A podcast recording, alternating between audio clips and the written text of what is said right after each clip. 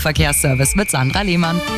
Schauen wir auf die Straßen. Im Kreis Miesbach haben wir was und zwar zwischen Weyern und Miesbach äh, eine Ölspur auf der Fahrbahn. Hier bitte vorsichtig fahren, da sind nämlich auch gerade Leute unterwegs, die das Ganze beheben.